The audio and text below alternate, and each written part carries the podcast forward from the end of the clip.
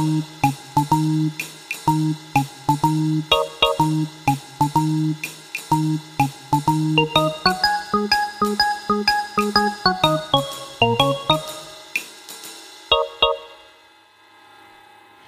und willkommen zu Löffelkraut, dem Podcast, in dem wir uns verschiedene Lebensräume Europas mit Startpunkt Deutschland anschauen wollen.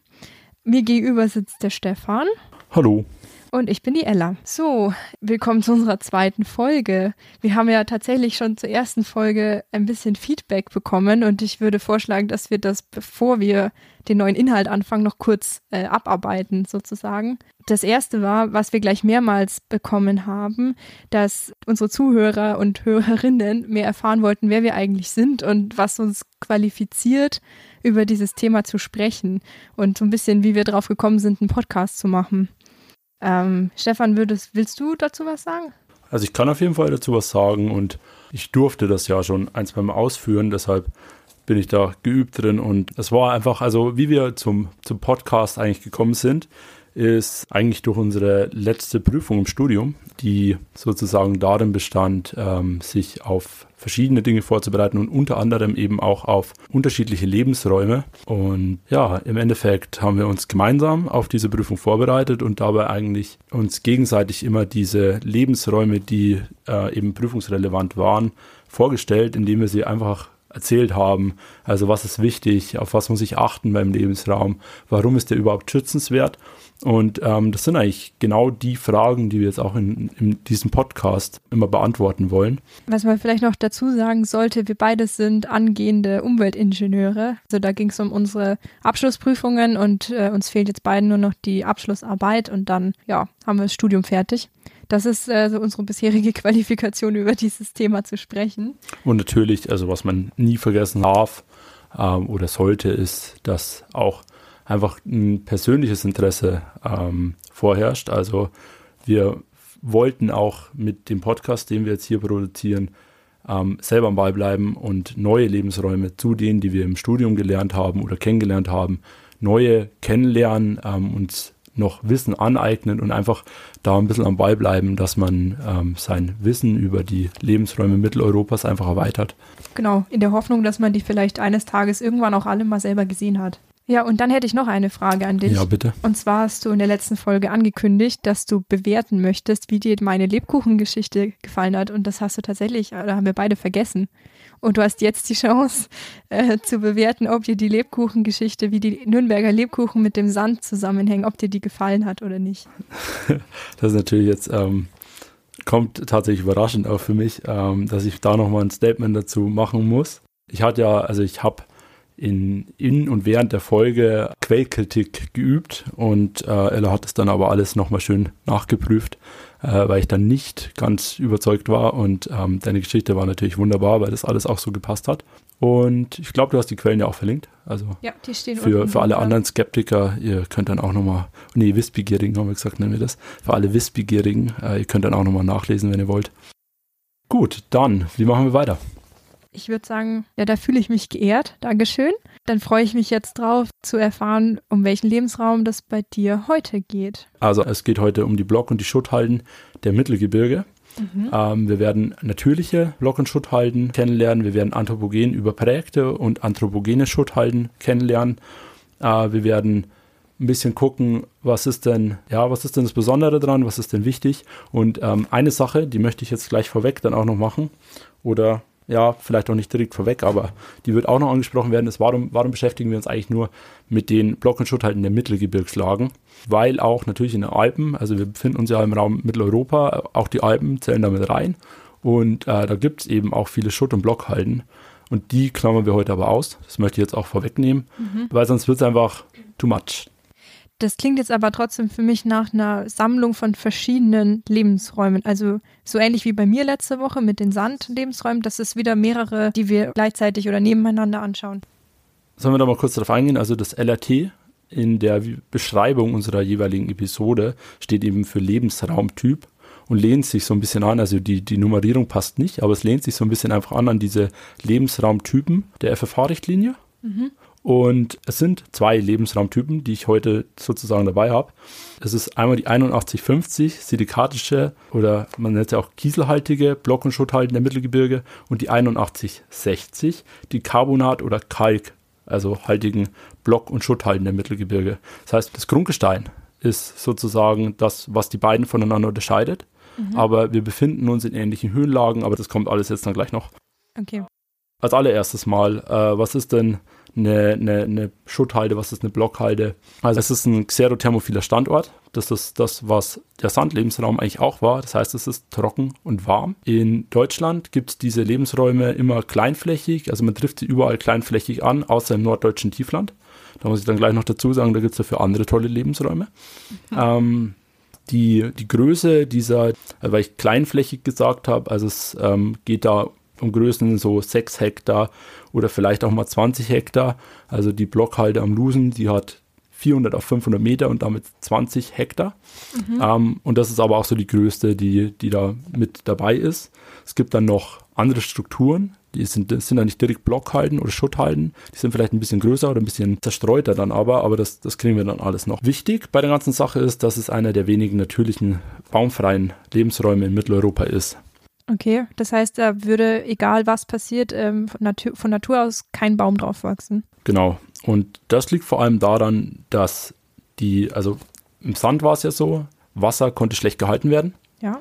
Und bei den Block- und Schutthalten ist es so, dass Wasser eigentlich so gut wie gar nicht gehalten werden kann. Und es kommt dann auch ein bisschen auf die Mächtigkeit, also wie hoch türmen sich denn diese großen Steinblöcke aufeinander. Auf das kommt es dann noch an, ob noch im Untergrund dann vielleicht irgendwo Boden ist, mhm. der dann Wasser binden könnte. Und wenn das aber nicht der Fall ist, also wenn ich eine wirklich mächtige Blockhalde habe, dann kann gar kein Wasser mehr gehalten werden. Und es ist sehr trocken und sehr warm eben. Das heißt, ich habe da wirklich nur Fels. Also nur oder nur Stein. Genau, je nach der Ausprägung. Also wenn du eine richtig gute Blockhalde hast, dann hast du eben nur noch große Blöcke, also nur noch nackten Fels. Bei Schutt kann es auch sein, dass sich dann Sedimente darin anlagern. Hm, da, da gibt es dann verschiedene Ausprägungen davon. Wenn keine Bäume drauf vorkommen, dann gibt es auch keinen Schatten? Hm, das auch nicht, nee, aber es ist dann eben ein bevorzugter Standort für Moose und Flechten. Also ah. die, die die Moose und die Flechten, die gehören ja nicht zu den Gefäßpflanzen. Das sind dann die, die da spezialisiert auf diese Standorte zum Teil sind, also je nach Art. Mhm. Und äh, es gibt aber auch noch Gefäßpflanzen, die da eben auch vorkommen können. Weißt du zufällig, welche das, das welche Gruppe das, das ist? Ähm, also ich habe jetzt so im Kopf, das sind alle die, die, die so dicke Blätter haben, die so angepasst sind mit einer Wachsschicht und mm, dass genau. sie nicht austrocknen. Die, sind, die heißen irgendwie Sedum, aber es, ich weiß nicht, wie die. Es sind die, sind die, die also ich habe den, den deutschen Namen dafür rausgesucht. Äh, du hast jetzt gerade die Sedumgewächse genannt. Also es sind die Steinbrechartigen. Mhm. Ähm, man kennt sie aus den Hochlagen der Alpen. Aber sie kommen eben auch in diesem Blockschutz vor und es sind eben diese dick dickblättrigen Pflanzen. Eine davon werden wir später noch etwas genauer kennenlernen. Aber vorerst noch weiter zur, zur Schutthalde allgemein. Mhm. Kannst du dir vorstellen, nächste Frage, ich mache da so ein richtiges Fragequiz draus heute, was der Unterschied zwischen Schutt und Blockhalde ist? Ähm, also für mich klingt Block immer ein bisschen größer und äh, ein Stück sozusagen, ein riesen Felsblock und der Schutt klingt mehr nach, das ist schon zersprungen, es sind kleinere ja, halt Schutt, wie, wie, wie man den so vom Bau kennt. Das ist irgendwie kleiner. Genau, du hast es äh, wirklich gut erfasst. Also es ist das eine ist größer, das andere ist kleiner. Wenn wir jetzt da mal so drüber laufen würden, was wir jetzt, na, da müssen wir vielleicht später nochmal drüber sprechen, ob wir das auch tun sollten. Aber bei Blöcken ist es so, die, die, die, die bewegen sich kein Millimeter. Also die sind so schwer und so groß. Man kann schön von einem zum nächsten hüpfen und die, die wackeln vielleicht mal ein bisschen, aber mehr passiert da nicht. Bei okay. Schutt ist es wirklich so, wenn ich da versuche, mal so eine Schutthalde runterzulaufen, dann nehme ich wahrscheinlich die halbe Schutthalde mit. Dann löst du so, wie heißt das, eine Lawine ja, quasi aus. Also eine Lawine trete ich wahrscheinlich jetzt nicht gerade los, aber es ist schon, ähm, man könnte sie tatsächlich schädigen, würde ich fast sagen. Und was jetzt wichtig ist, also ob es eine Schutthalde wird oder eine Blockhalde wird, das hängt ein bisschen vom, das hängt jetzt wieder vom Gestein ab. Also man sagt, der, der Grad der Verwitterung, das ist so ein bisschen die, was Schutt vom Block eigentlich trennt. Also wenn Blöcke weiter verwittern, dann wird es irgendwann zu Schutt. Ja. Also weil sie einfach kleiner werden. Und ähm, das Gestein hat in dem Fall Auswirkungen darauf, wie es zerfällt. Also mhm. wie stark das ist, also wenn es ein, ein, ein hartes Gestein ist, dann ist es einfach so, dass es eben nicht so stark zerfällt. Oder es könnte auch ein schiefriges Gestein vielleicht sein, was sich dann einfach leichter voneinander löst und eher diesen Schutt macht und weniger die Blöcke. Und ob es Schutt oder ob es Block ist, da, das hat dann auch noch einen wichtigen, wichtigen Einfluss darauf, wie viel Nährstoffe und Wasser eben in der Block oder in der Schutthalde verfügbar ist. Darf ich da kurz was nachfragen? Gerne, gerne. Das heißt, es ist ein Unterschied zwischen Blockhalde und Schutthalde und vor allem in ihrer in ihrem Stadium der Verwitterung. Das heißt, aus einer Blockhalde kann eine Schutthalde werden und je nachdem welches Gestein ich habe, geht das unterschiedlich schnell. Wir genau. Also das hast du jetzt ganz gut eigentlich zusammengefasst. Und was ich aber gleich noch einhaken möchte, ist, wir werden später über die Entstehung von so Blockhalden sprechen. Und da wirst du dann merken, dass es nicht ganz einfach ist, dass aus den heutigen Blockhalden dann Schutthalden werden. Okay. Aber das erkläre ich dann Später. genau zu dem Zeitpunkt, wenn wir über die Entstehung reden. Bevor wir jetzt aber zur Entstehung und zu so einem Grundkurs Geologie gehen, möchte ich nochmal einfach auf die, auf die, auf die Tierarten und Pflanzenarten, die man so ungefähr in der Blockstadt findet, eingehen. Und es ist eben so, man findet zahlreiche wärmeliebende, also wärmeliebende Insektenarten, darunter tolle Schmetterlinge und äh, Springschrecken. Im Sand gab es eine Springschrecke, weißt du noch, wie die heißt? Du hast sie genannt. Ja, ja, also die blauflügelige Ödlandschrecke hatte ich erwähnt. Und, und weißt du, wie die auf, auf, auf Schlau heißt? Selbstverständlich, das ist die Ödipoda caerulescens. Äh, Sehr gut. Und es ist nämlich so, also die blauflügelige Ödlandstrecke, ich, ich mache den Zungenbrecher jetzt nicht mit, die ist rote Liste 3. In der deutschen roten Liste ist sie 3, das heißt, sie ist gefährdet. Mhm. Müssen wir vielleicht mal einen Exkurs dazu machen, so einen kleinen Ausflug Zu den roten Listen. zu den roten Listen. Also, das mache ich jetzt gleich. Äh, Die rote Listen, ähm, die, die sagen nicht, dass irgendwas irgendwie geschützt, also ein Tier oder eine Pflanzenart geschützt wäre, sondern es geht eher darum, dass man sieht, wie sind die denn im Bestand, sind die im Bestand stabil, sind sie gefährdet, wie verhält, also wie verhält sich ein Bestand von einer bestimmten Tierart oder auch einer Pflanzenart? Und da ist es so, dass es dann eine, eine Kategorisierung gibt, es gibt zum Beispiel die Vorwarnstufe, dann gibt es die, die Stufe 3, das ist dann gefährdet, dann gibt es die Stufe 2, die ist stark gefährdet. Und Stufe 1 ist vom Aussterben bedroht. Und dann gibt es noch ähm, die Null, Das ist ausgestorben vermutlich. das ist dann ausgestorben, genau. Und ähm, ich mag da jetzt keinen kein Wettbewerb draus machen, aber auf den Blockschuthalten gibt es eben die rotflügelige Ödlandstrecke. Das ist die Ödipoda germanica, also die deutsche Ödlandstrecke. Das Und- ist dann quasi die, die Schwesterart zur blauflügeligen. Genau, die hat halt eben- Flügeln. Ja, richtig. Und äh, die sind auch in derselben Gattung, also sie sind sehr nah verwandt. Und die ist rote Liste 2 deutschlandweit. So, so hast du also hier höhere rote Liste Mhm, rausgefunden. Ich hab's, ich hab dich sozusagen gestochen. So, dann, äh, wie gesagt, also diese wärmeliebenden Insekten, weil es eben so warm ist. Und natürlich auch die, die zweite große Gruppe, die man da findet. Äh, die Schmetterlinge. Die Schmetterlinge hatten wir, ja. Da werden wir später auch noch einen haben, den wir uns ein bisschen genauer angucken. Große Gruppe, nicht Insekten. Ach so, ich dachte, du meintest zweite Gruppe von Mhm. Insekten. Meine ich nicht. Ähm, neben den Insekten gibt es bestimmt Vögel, die Insekten Mm. fressen. Ja, okay, du meinst was anderes. Äh, Du darfst noch einmal raten. äh, Komm schon. Reptilien. Reptilien. Genau. ähm, es sind die, die Reptilien. Und da ist zum Beispiel die Zauneidechse, Mauereidechse, die Schlingnatter, die Kreuzotter und die Eskulapnatter. Und die sind alle mindestens Vorwarnstufe tatsächlich der, auf der roten Liste. Und man sieht schon, Ganz schön was los. genau, für das, dass das nur Steine sind, ist eben ganz schön was los. Dann, ähm, glaube ich, kümmern wir uns einfach mal um die Frage, warum die Mittelgebirgslage und nicht die, die, die Alpen. Ja, bitte. Ähm, das war ja was, was ich vorher auch schon angesprochen habe. Und wo ist auch die Abgrenzung, ist die Frage. Also wir müssen uns da jetzt mit dem System der Höhenstufen ein bisschen beschäftigen. Und- oje, oje. genau.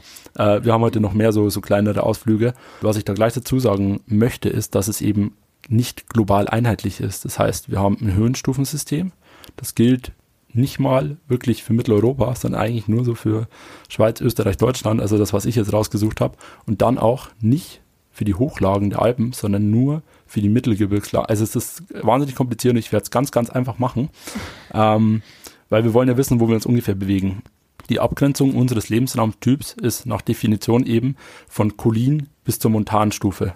Kolin ist das Hü also die Hügellandstufe und Montan ist die Mittelbe Mittelgebirgsstufe. Das heißt, wir sind irgendwo zwischen 100 und 1000 Meter über dem Meeresspiegel. Ähm, die jährlichen Durchschnittstemperaturen sind da irgendwo zwischen 8 und 11 Grad. Da wäre es jetzt alpin, schon wieder, da bist du in einer ganz anderen Ecke. Was wichtig ist, was man da jetzt erkennen muss einfach, warum ich das jetzt auch gerade einfach erwähnt habe, ist, dass das in den Alpen drastisch anders ist. Das heißt, die äh, Alpen werden so anders, dass das eine eigene Folge wird von dir. genau, wenn es nochmal eine Folge wird von mir, dann die, diese Block- und Schutthalden in den Alpen sind, sind anders. Die sind auch ein anderer Lebensraumtyp, die okay. sind anders. Ähm, da kann ich mit leben. Genau, ihr, ihr, du musst jetzt auch, du und ihr, ihr müsst jetzt alle damit leben, dass ich das heute nicht behandeln werde. Aber euch reicht das, was ich heute noch mit euch vorhabe, sowieso bis unter die Haut. Dann kommt jetzt nämlich mein, mein Grundkurs Geologie. Hilfe. genau. Ist ja nicht so, dass ähm, wir beide Geologie im Studium schon hatten. Gell? Ich habe mich da auch ein bisschen darauf gestützt. Der Gag ist ja, dass wir das auch nicht als Schwerpunkt belegt haben, also Bodenkunde oder Geologie. Aber ich bin da für euch ins kalte Wasser, nicht ins ganz kalte Wasser, ins lauwarme Wasser gesprungen und habe ähm, mein Wissen aus dem zweiten Semester noch mal ein bisschen aufgetaut. Und ich mache es ganz, ganz, ganz simpel. Also es gibt drei Grundarten von Gesteinen. Mhm. Die magmatischen Gesteine, also die durch Magma entstanden sind, also durch das Aushärten von Magma. Dann die Sedimentgesteine, die irgendwie so entstanden sind, dass sich irgendwas abgesetzt hat und das dann versteinert ist. Oh, da weiß ich eins. Sag mal eins. Sandstein. Sehr gut. Den Sandstein werden wir heute nicht mehr, nicht mehr, das war's. Also Sandstein kommt heute nicht mehr vor. Ähm, und die metamorphen Gesteine. Das sind dann magmatische oder Sedimentgesteine, die nochmal umgewandelt wurden. Das heißt, es ist hoher Druck und ähm, viel Wärme entstanden, irgendwo im Erdinneren und diese Sedimentgesteine oder die magmatischen Gesteine haben sich irgendwie verändert. Da hat eine Metamorphose stattgefunden, oder? Genau, richtig. Da ah. hat eine Metamorphose, also eine Umwandlung stattgefunden und hat dieses, Stein, dieses Gestein verändert. Da kommt es auch manchmal so zu, zu teilweise Aufschmelzungen und da müssen wir jetzt aber gar nicht, gar nicht weiter darauf eingehen, weil was uns eigentlich interessiert ist, diese, diese drei verschiedenen Arten von Steinen, die werden uns später nochmal begegnen, also die einfach mal kurz merken. Und dann gibt es noch einen, einen wichtigen Unterschied und zwar geht es da um die Minerale. Die Minerale sind die Baustoffe, aus denen die Gesteine aufgebaut werden. Und es gibt verschiedene Klassen von Mineralen. Und äh, uns interessieren heute genau zwei davon. Das sind auch die wichtigsten, würde ich jetzt einfach mal so behaupten. Die Minerale Carbonate und die Silikate. Und die Carbonate, die werden eben von Lebewesen gebildet. Das heißt, die sind biogen zum Großteil. Es gibt nicht biogene Carbonate, aber die allermeisten, die wir auf der Erde finden, sind biogen. Heißt, mhm vor Millionen von Jahren sind Tiere abgestorben. Das sind so, so Steinkorallen, Schnecken, Muscheln und auch Schwämme. Die haben alle irgendwie Schalen oder ähnliches, äh, die deren Skelett mhm. mehr oder weniger aufbauen. Und wenn die sind vor Millionen von Jahren abgestorben, haben sich abgesetzt und daraus ist dann dieses Gestein entstanden und durch dieses Absetzen, da merkt man schon, das muss ein Sedimentgestein sein. Jetzt wollte ich ich hätte es gewusst. Ich glaube es dir sofort.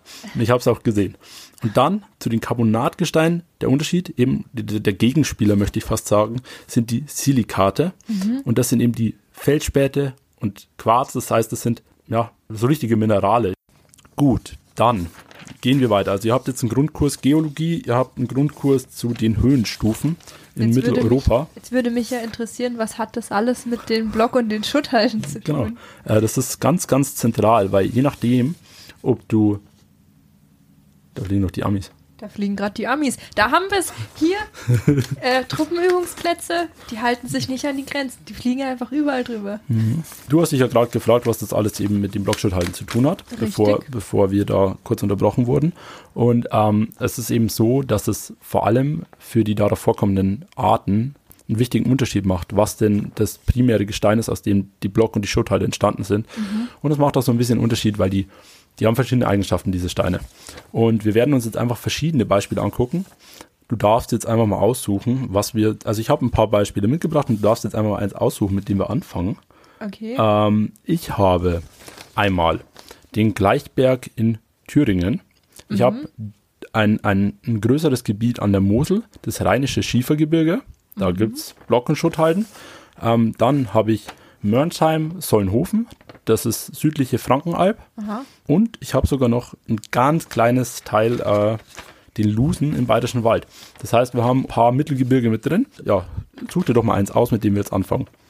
Ähm, ich würde einfach der Einfachheit halber mit dem ersten anfangen und ich glaube, das war der Gleichberg in Thüringen. Genau, äh, der Gleichberg in Thüringen an der bayerischen Grenze ist LRT 8150 Silikatschutthalde. Also nicht der ganze Berg, aber Teile des Berges. Das äh, kurze Zwischenfrage, das war jetzt wieder der FFH-Name dieses Lebensraums. Äh, absolut richtig.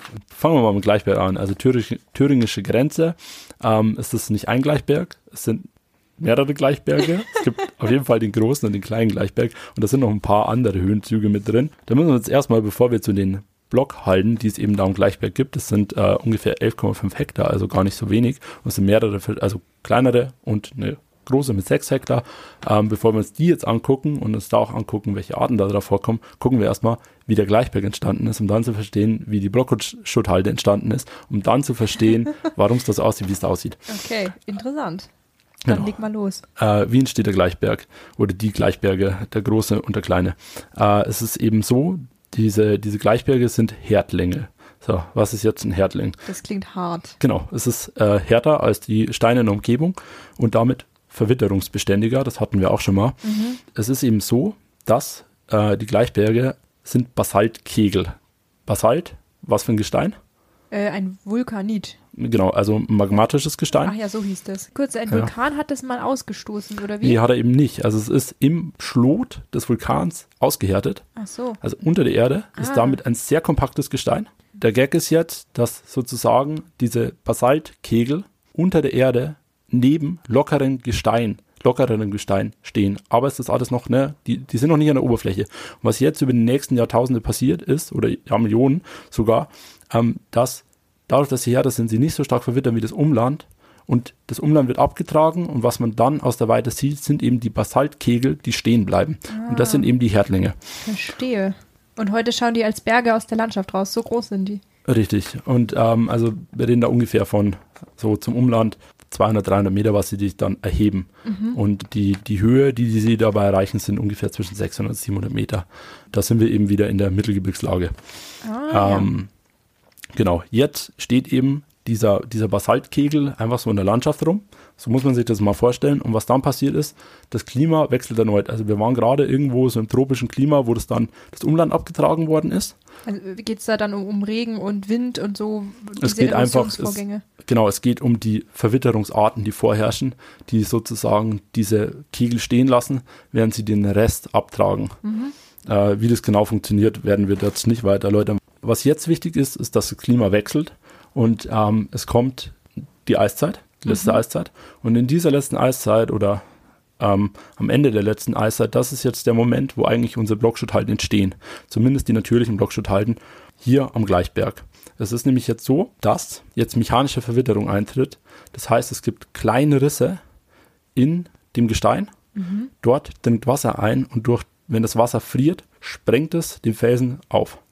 Und das passiert jetzt immer wieder und dadurch entstehen langsam diese Blöcke und was auch wichtig ist, es geht immer tiefer. Das heißt, ich kriege nicht nur einen Block, der oben aufsitzt, sondern ich kriege eben diese Halde. Das heißt, ich kriege mehrere Meter dick diese Blöcke, die einfach aufeinander liegen. Also das heißt, ich habe am Anfang nur so einen ganz flachen Spalt, in den Wasser eindringt ein, und im nächsten dünnen Spalt. Äh, ja, genau. Mhm. Und im nächsten Winter oder im nächsten nach dem nächsten Regen kann das Wasser wieder ein Stückchen tiefer reinlaufen und sprengt wieder was weg und so tieft sich das dann ein? Genau. Und was auch wichtig ist, ist, dass eben diese Risse auch immer dicker werden. Und ähm, es kann mehr Wasser rein, das friert dann weiter auf und so entsteht nach und nach ah, eben ja. dieser Block. Okay.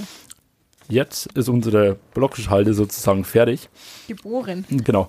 Ungefähr da in dieselbe Zeit fällt, ist ähm, eine Sache, die für die Menschheit ziemlich wichtig war. 10.000 äh, Jahre letzte Eiszeit. Ja, ja, die, die hat da geendet vor 10.000 Jahren. Genau, und was war für die Menschheit zu dem Zeitpunkt aber wichtig? Dass die irgendwann dann angefangen haben, Ackerbau zu betreiben. Genau, die werden sesshaft und diese sesshaften Menschen, die brauchen wir jetzt dann nämlich auch gleich, weil die spielen jetzt dann im, im, im, im nächsten Kapitel unserer Blockschutthalde am Gleichberg eine wichtige Rolle. Und es oh. sind nicht irgendwelche Menschen, es sind äh, Kelten. Mhm. Und diese Funde von den Kelten, die wurden entdeckt Anfang des 20. Jahrhunderts, äh, dadurch, dass man sich selber am kleinen Gleichberg Steine geholt hat um eine Straße damit zu bauen. Aha. Und dabei sind eben also Funde, also man hat Gegenstände gefunden, die die Kelten eben hinterlassen haben, weil die haben sich auch schon an diesen Stein bedient. Was die aber nicht getan haben, ist, die haben die Steine nicht weggetragen, um eine Straße zu bauen, sondern die haben auf der Blockschutthalde mehrere Ringe, also Ringmauern errichtet um da ein sogenanntes keltisches Upidum drauf zu bauen. Äh, auf haben, dem Berg? Genau, auf dem Berg. Sie haben sich sozusagen da wohnlich gemacht. Also sie haben dort eine Keltensiedlung errichtet, die vergleichbar ist auch mit der Siedlung bei Manching. Also es war ein sehr großes und wichtiges Zentrum der keltischen Handelsbeziehungen. Was sie dadurch getan haben, ist eben, sie haben das Erscheinungsbild der Blockstutthalde am Gleichberg oder der Blockstutthalden am Gleichberg verändert. Sie haben es anthropogen überprägt, sagt man. Das heißt, sie haben es menschlich überprägt. Das heißt, man findet nicht mehr eine natürliche Blockschutthalde, zum Teil auch noch, aber findet, man findet zum Teil auch eben diese Mauern, die aber jetzt nichts Schlechtes sind, weil sie wurden eben ohne Mörtel gemacht. Das sind Trockenmauern und damit sind es auch wieder wichtige Habitate für Pflanzen, Tiere und so weiter. Ähm, was dann aber passiert ist, äh, deutlich später, ähm, ist eben, man hat intensiv Basalt gewonnen zwischen 1828 und 1928. Am kleinen Gleichberg, auch am großen Gleichberg wurde Basalt gewonnen. Um, um was zu tun? Ein, ein guter Freund von mir, der aus dieser Ecke kommt, der hat da jetzt ganz pauschal gesagt, also es ist eben so, dass der Basalt eben zum Straßenbau verwendet wurde, auch zum Häuserbau. Das Ganze wurde dann während der Besatzung durch die Sowjetunion dann auf die Spitze getrieben. Also die haben am meisten Basalt da abgebaut. Die haben das wirklich in großem Maße gemacht. Er hat einfach gesagt, äh, man hat damit alle russischen Straßen gepflastert. äh, das ist wahrscheinlich. aber viel zu tun. Genau, das, äh, ähm, also es sind ganz schön große Löcher, die da, also vor allem am großen Gleichberg äh, in den Berg gehauen wurde. Man sieht es auch wirklich am Berg. Und am kleinen Gleichberg wurde eher kleinräumig abgetragen. Man hat dann auch diese Trockenmauern von den Kelten abgebaut. Was? Ja, was heute natürlich aus Denkmalschutzgründen un undenkbar wäre. Da wusste man es aber einfach noch nicht besser, weil man hat ja, während man diese Mauern abgebaut hat, erst die Fundstücke gefunden, um dann sagen zu können, da waren Kelten. Mhm, mh. Jo, so viel mal zum Gleichberg. Dann springen wir jetzt zum Lusen nach Bayern weil man da jetzt noch ganz gut verstehen kann, wie die unterschiedlichen Grundgesteine sozusagen aufgebaut sind. Also am Gleichberg hatten wir eben dieses Vulkangestein. Das heißt, wir hatten Basalt. Genau, wir hatten magmatisches Gestein. Mhm. Und am Lusen, da ist ja auch oben diese große Blockschutthalde mit 400 auf 500 Meter ungefähr, also eine relativ große äh. Blockschutthalde. Ja. Der Lusen ist auch ein Berg, oder? Genau, der Lusen ist ein Berg eben im Bayerischen Wald. Mhm. Erhebt sich ein gutes Stück höher wie eben der kleine Gleichberg auf äh, über 1300 Meter. Ui. Und am Lusen ist es eben so, da findet man Finsterauer Granit. So, was ist das jetzt? Das klingt nach einer Lokalspezialität.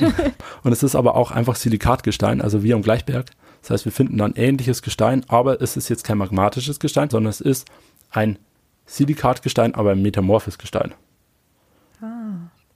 Macht aber nichts, weil es ist auch ein silikatisches Gestein. Das heißt, wir können das, was wir vom Gleichberg wissen, jetzt am Lusen eigentlich anwenden. Das ist, der ist ähnlich entstanden. Du hattest auch eben dieses, irgendwann hat sich mal dieser, dieser Kegel oben rausgebildet. Dann, nach der Eiszeit, ist der verwittert, ist genauso aufgebrochen, alles wie am Gleichberg mhm, und mhm. finden daher ähnliche äh, Lebensbedingungen. Und deshalb, was man auf beiden Blockhalten findet. Und im Bluesen ist das aber deutlich stärker ausgeprägt oder finde ich, ist es sehr stark ausgeprägt. Es ist ähm, das dominante Verhalten der Landkartenflechte. Dominantes Verhalten. Ja, das, das, das wird sich gleich noch klären, warum ich das genau so gesagt habe. Äh, die Landkartenflechte ist jetzt nämlich unsere erste Pflanzenart, die wir uns heute etwas genauer anschauen wollen. Mhm. Ähm, Kannst du noch mal vorher kurz erklären, was eigentlich eine Flechte ist? Ah, das ist, das ist jetzt eigentlich, ja, eine spannende Frage und ich, ich ärgere mich fast, dass ich es jetzt vergessen hätte. Flechten sind nämlich keine Pflanzen, also keine höheren Pflanzen und auch nicht Pilze oder auch nicht Tiere, sondern Flechten sind eine Symbiose aus einzelligen Algen und Pilzen. Aber dabei möchte ich es jetzt eigentlich mal belassen, weil über Flechten könnte man, glaube ich, 45 Minuten reden oder mehrere Tage, wenn man möchte. Also das wäre das wäre abendfüllend, wenn ich das jetzt machen würde die Landkartenflechte. Sie heißt auf Schlau Rhizocarpon geographicum. Äh, sie ist die Krustenflechte schlechthin. Also Krustenflechten sind, die haben ihren, ihren Talus, das heißt ihren Vegetationskörper, äh, ganz, ganz flach einfach auf dem, wo sie eben drauf wachsen. Mhm. In dem Fall ist es, und das ist für mich als Homo sapiens schwer zu verstehen, auf nackten Fels. Die wachsen auf nackten Fels, da ist nichts und die wachsen einfach oben drauf und die kriegen alles, was sie an Nährstoffen brauchen oder auch an, an Wasser und es ist ja so trocken, aber trotzdem, alles, was die brauchen, kriegen die eigentlich über die, über die Luft und über den Regen. Mhm. Klingt ähm, nach einem sehr, sehr kargen Dasein, wenn du mich also fragst. Ist, ich ich, ich würde gar nicht karg nennen, sondern genügsam. Aber diese Genügsamkeit, die zahlt sich eben, eben auch aus, weil wenn du dann ein Block mehr, ein Block mehr ist einfach nur, wenn eine Blockhalde immer noch da ist, wo sie entstanden ist und nicht irgendwie abgerutscht ist, dann nennt man es Block mehr. Ähm, wenn so ein, so ein Block mehr, wenn du da, wenn du eben genügsam bist, dann kannst du die eigentlich äh, voll für dich erobern. Das heißt, äh, wenn man da am Blusen guckt, diese ganze Blockhalde ist eigentlich überzogen mit dieser, man sagt, gelben bis olivgrünen Flechte. Sie ist da wirklich dominant und bildet einen Massenbestand aus, weil sie eben so konkurrenzstark auf diesen kargen, also auf den, ja, auf diesen nackten Fels ist. Also gibt es anscheinend wenig andere Arten, die ähnlich genügsam sind. Es gibt ähm, deutlich, also es gibt mehrere verschiedene Krustenflechten, äh, es gibt auch mehrere verschiedene Landkartenflechten, die, die ähnliches können, aber eben auf diesem Silikatgestein ist, die, sie heißt auch äh, gewöhnliche Landkartenflechte, eigentlich unschlagbar. Vielleicht fragst du dich jetzt auch im Anschluss direkt noch, äh, warum das Ding eigentlich Landkartenflechte heißt. Äh, ja, warum heißt das Landkartenflechte? Äh, Landkartenflechte heißt es deshalb, weil es eben, es hat, so ein, es hat so ein Erscheinungsbild wie eine Landkarte, wenn man oben drauf guckt, weil es eben immer untergliedert ist in so kleinere eckige Parzellen. Aha. Und die reihen sich dann immer wieder aneinander und so entsteht das Bild einer Karte aus der, der Vogelperspektive. Also ich habe, ah ja, wow, krass, muss ich mir mal anschauen. Genau, und für alle die, die jetzt sagen, ich will aber jetzt vielleicht nicht bis zur nächsten Blockschuthalle fahren, es gibt eine, eine ganz nette Gelegenheit, sowas auch bei sich ganz nah zu finden. Aha, da bin ich jetzt Das aber sind gespannt. auch sozusagen anthropogene Blockhalden. Kannst du dir vorstellen, was ich meine? Ähm, naja, du redest wahrscheinlich von irgendwelchen Baustellen oder so. Hm, gar nicht. Ich rede von, von, von Friedhöfen tatsächlich. was ein bisschen gemein ist, Da aber es ist tatsächlich so, dass man eben diese Landkartenflechte, weil sie eben so konkurrenzstark ist, immer auf Silikatgestein findet. Und wenn ein Grabstein alt genug ist, dann kann es sein, dass da die Landkartenflechte drauf wächst. Oh, toll. Äh, krass. Und ihr könnt ja einfach mal am nächsten Friedhof nachgucken. Was man da aber bei bedenken muss, ist, die Landkartenflechten wachsen extrem langsam, also 0,25 Millimeter pro Jahr. Da wollte ich gerade nachfragen, nach welcher Größe muss ich denn da Ausschau halten? Und ja ihr braucht, ihr braucht entweder einen echt alten Friedhof oder ein gutes Auge und äh, dann dürfte es aber gelingen. Und das Geniale, was eigentlich, also was ich auch so, so, so fantastisch finde, ist, dass diese Flechte tatsächlich zur Datierung genutzt wird, wann sich die Gletscher zurückgezogen haben. Weil sie eben so, also sie wächst zwar sehr langsam, aber dafür wird sie halt auch sau alt. Und sie kann mehrere tausend Jahre alt werden und kann sie deshalb dazu benutzen, um herauszufinden, wann sich ein Gletscher zurückgezogen hat, weil man einfach misst, wie groß sind die größten Flechten, die ich auf der Fläche finde. Da muss ich noch gucken, wie ist ungefähr das durchschnittliche Wachstum im Jahr. Und dann kann ich ausrechnen, wann sich ein Gletscher zurückgezogen hat. Ja, krass. Das ist so ein ähnliches Prinzip wie mit den Jahresringen bei Bäumen, ne? Nur, dass du den Baum dafür nicht, also die Flechte nicht fällen musst, sondern du kannst es lebend ablesen. Cool. Sie kann dann auch einfach weiter wachsen. Also auf den silikatischen Schutthalden haben wir uns eben jetzt mit den Pflanzen beschäftigt. Auf den, auf den carbonathaltigen Schutthalden, also wo wir uns jetzt auch zwei kleinere Beispiele angucken werden. Also da werden wir uns dann tiergenau angucken, was auch das Episodenbild sein wird. Und ich möchte dazu jetzt erstmal nach Mörnsheim gehen. Das heißt, wir gehen in die südliche Frankenalb, Wo bin ich da städtetechnisch ungefähr? Ist das auch rund Nürnberg? Eichstätt. Eichstätt. okay. Eichstätt. Also Eichstätt ist das nächstgrößere. Die, die kleineren Städte, also die dann wirklich dafür bekannt sind, sind eben Sollenhofen und Mörnsheim. Sollenhofen noch mehr wie Mörnsheim, weil Sollenhofen ist eben auch bekannt für Plattenkalk, also die Sollenhofener Platten. Diese Sollenhofer Platten, da gibt es eine, eine ganz tolle Geschichte dazu, die ich jetzt wirklich auch noch extra recherchiert habe, um euch die hier zum Besten zu geben. Da gibt es nicht eine, eine sehr, sehr gute Geschichte dazu, was man erst so denkt, the what? Aber dann klärt sich schon. Und zwar ist es so, dass man, also ich habe einen Artikel gelesen, dass diese Sollenhofener Platten als Bodenplatten in der Hagia Sophia verbaut sein sollen. Was die Hagia Sophia in, in Istanbul. Genau, also wir müssen da jetzt an den Letz-, ans letzte Eck Europas eben an den Bosporus und äh, da steht ja eben diese Hagia Sophia, erbaut im 6. Jahrhundert von äh, Kaiser Justinian und ähm, es klingt eben so, also es ist eines der bedeutendsten Gebäude aller Zeiten und da sollen jetzt eben diese lausigen, ja, das habe ich jetzt nicht gesagt, diese, diese wunderbaren Platten aus der Frankenalb drin sein oder aus Sollenhofen. Aber wenn man mal überlegt, also es wurde, also diese, diese, ich kann jetzt hier mit meinem Grundwissen glänzen, das ist wunderbar. Also sie wurde ja als Kirche gebaut, aber eigentlich auch als Statement einfach von Kaiser Justinian zu sagen, er, also er hat sich als Stellvertreter Gottes auf Erden verstanden und als Erbe des Römischen Reiches War, war eine christliche Kirche, oder? Genau. Er hat diese christli christliche Kirche erbauen lassen, eben um zu zeigen, was für ein großer Herrscher er ist. Und dazu hat er eben Gesteine aus seinem ganzen Reich verwendet. Das heißt, er hat aus den letzten Ecken seines Reiches die schönsten Steine, die er die es gegeben hat, eben alle nach damals noch Konstantinopel, heute ja Istanbul, bringen lassen, um diese, die, diese Böden und Wände zu verkleiden. Also hat er in diesem Bauwerk dann so alles vereint, so repräsentativ. Richtig, genau das hat er gemacht.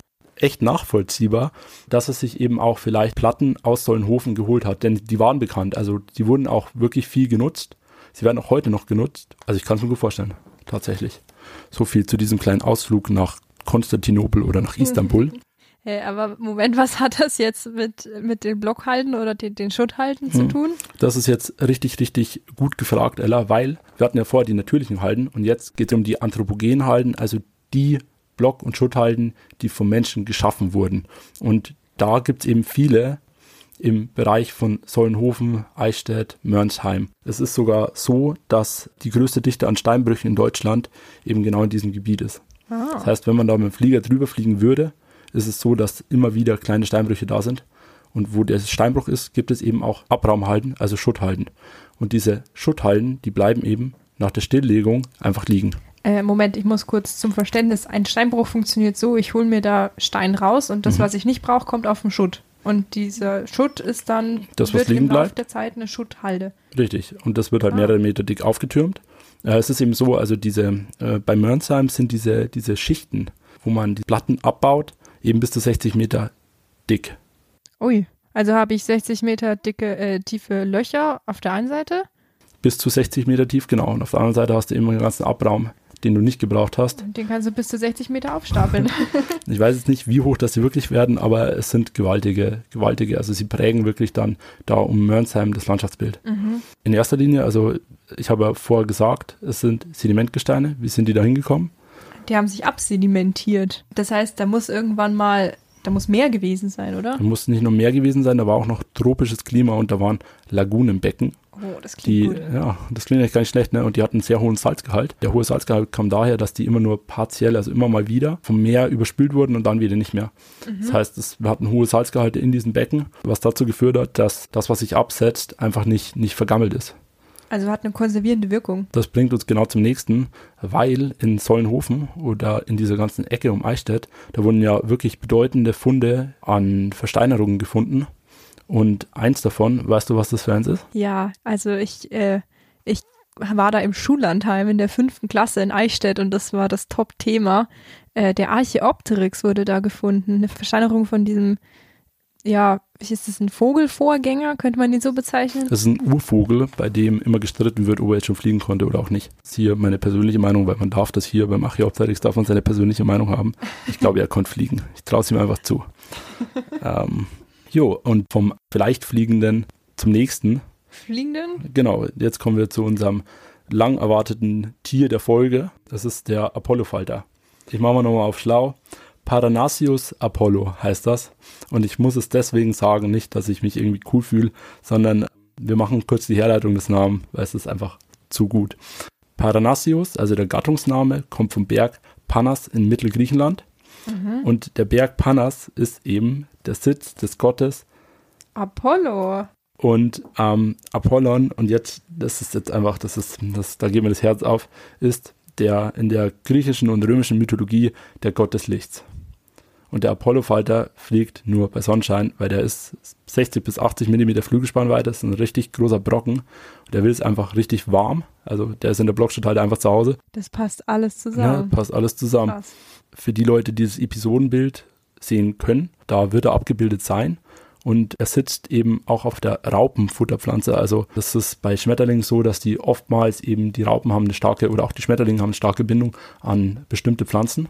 Und beim Apollofalter oder beim roten Apollo äh, ist es eben so, der stark gebunden oder die Raupe stark gebunden an die weiße Fetthenne. Was heißt stark gebunden, dass sie das nur, nur das frisst oder? Genau, sie frisst tatsächlich nur weiße Fetthenne, die Raupe. Aha. Und der Apollofalter legt daher seine Eier immer so unter dem Block direkt in der Nähe von einer weißen Fetthenne. Aha. Und die Raupe frisst dann eben an dieser Pflanze, bis sie selber wieder im Falter ist. Für die Leute, die es jetzt nicht sehen können, wie der Falter aussieht, er ist groß und weiß. Er hat an den Vorderflügeln schwarze Flecken und an den Hinterflügeln hat er zwei große rote Augenflecken. Das klingt äußerst auffällig. Wenn wir uns jetzt, Ella, Ich möchte erst einen Wein, wenn es hier zum Mosel geht. äh, den Wein gibt es dann im Nachhinein. Ne? Scheiße, ich muss zahlen. Nein. Das gibt die ersten 50 Cent. Die zweiten, du musst es auch schon mal zahlen, okay, aber da haben wir es noch nicht aufgezeichnet. In unsere äh, schlechte Witze Strafkasse. Sehr schön. Ich freue mich schon auf, ähm, was auch immer wir uns von dem gespendeten Geld dann irgendwann Wie, kaufen. wie wär's denn mit einem Wein an der Mosel? das klingt gut. Abgemacht. jetzt müssen wir wieder zurück zum Thema. Also jetzt gucken wir uns doch einfach mal das Verbreitungsgebiet des Apollo-Falters noch an. Und da werden wir sehen, er hat einen Verbreitungsschwerpunkt vor allem in den Alpen. Aber Genau, um die die- kümmern wir uns heute Die nicht. klammern wir aus. Dann eben, da wo wir gerade waren, südliche Frankenalb.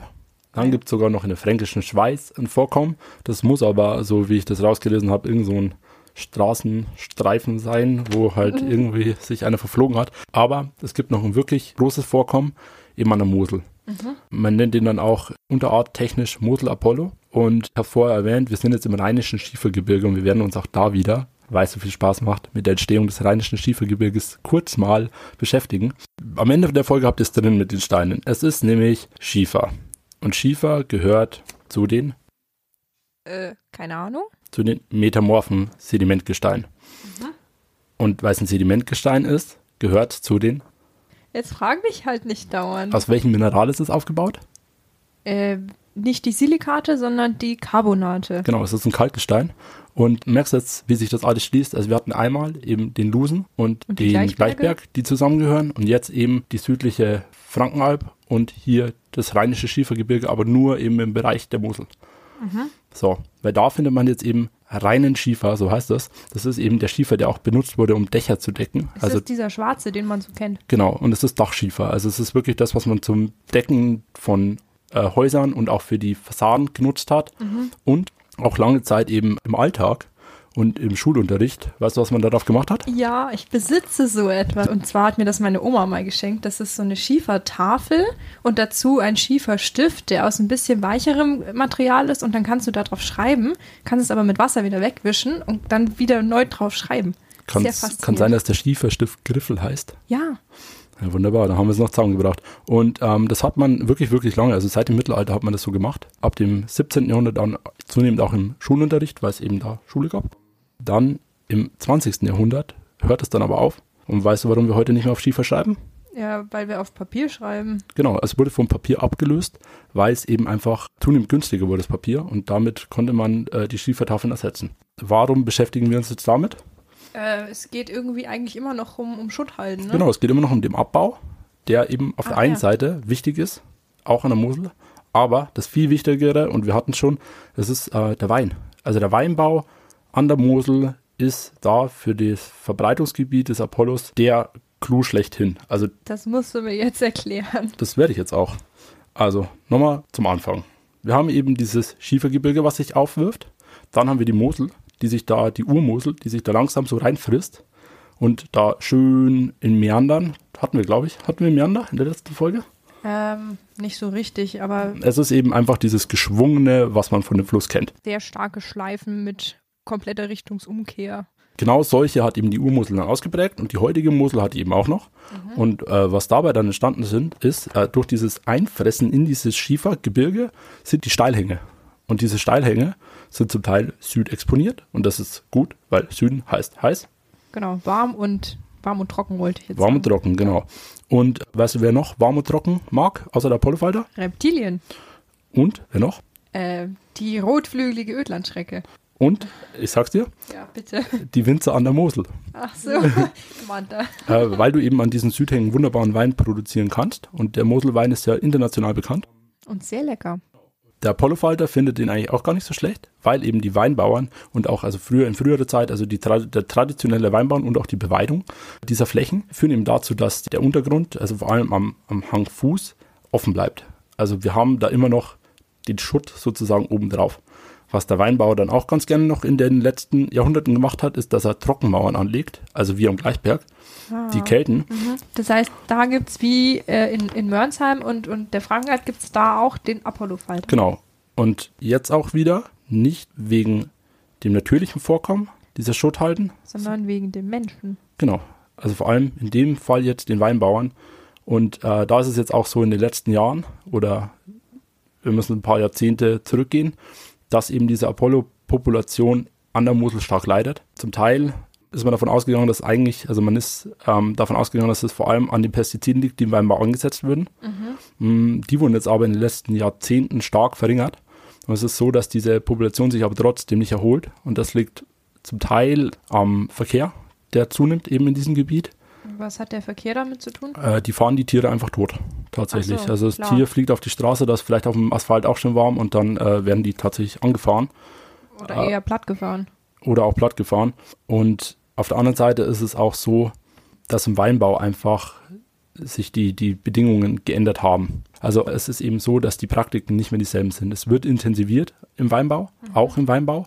Oder die andere Seite, die Nutzungsaufgabe. Es kann sein, dass sich äh, vielleicht nicht im Weinbau, aber vor allem in der Beweidung auch das einfach nicht mehr lohnt, manche Flächen zu beweiden und dann verbuschen sie zunehmend. Was wir aus der letzten Folge kennen. Genau. Das ist dasselbe Problem dann. es ist ja auch wieder ein Trockenlebensraum, also den wir Ja. da betrachten. Und diese Bestattung, das tut dem Apollo einfach nicht gut. Der braucht es einfach so warm. Wie du gesagt hast, der, er fliegt nur bei Sonnen, äh, Sonnenlicht. Ja, Ella. Ähm, und damit, Hast du dem Ganzen noch was hinzuzufügen? nee, damit bin ich tatsächlich am Ende meiner Folge. Äh, ich habe euch ja durch die halbe Republik geschleift, zumindest Und doch weiter, bis nach Istanbul. bis, sogar bis nach Istanbul. Du und ihr dürft euch dann jetzt äh, von meiner Seite aus einen Wein aufmachen, aber nur von der Mosel. Sehr gut. Wenn ich jetzt einen im Haus hätte, würde ich es machen.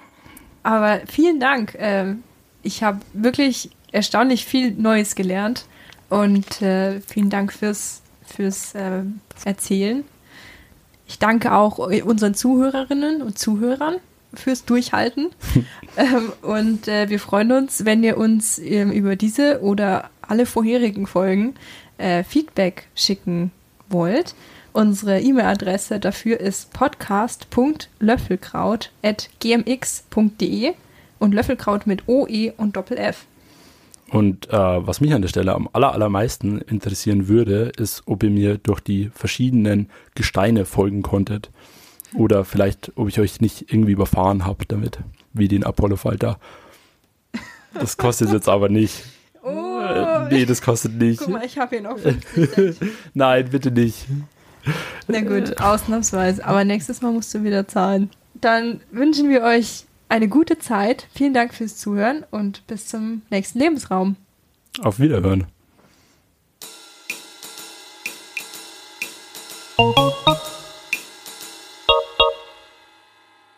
Das ist der Apollo-Falter. Das klingt nach Raumfisch. Äh, Äh, Nach Raumfisch. nach Raumschiff. Der Apollo-Falter. Genau, äh, das ist sogar der rote Apollo-Falter. Das ist irgendwo zwischen, zwischen Russland und den USA vielleicht.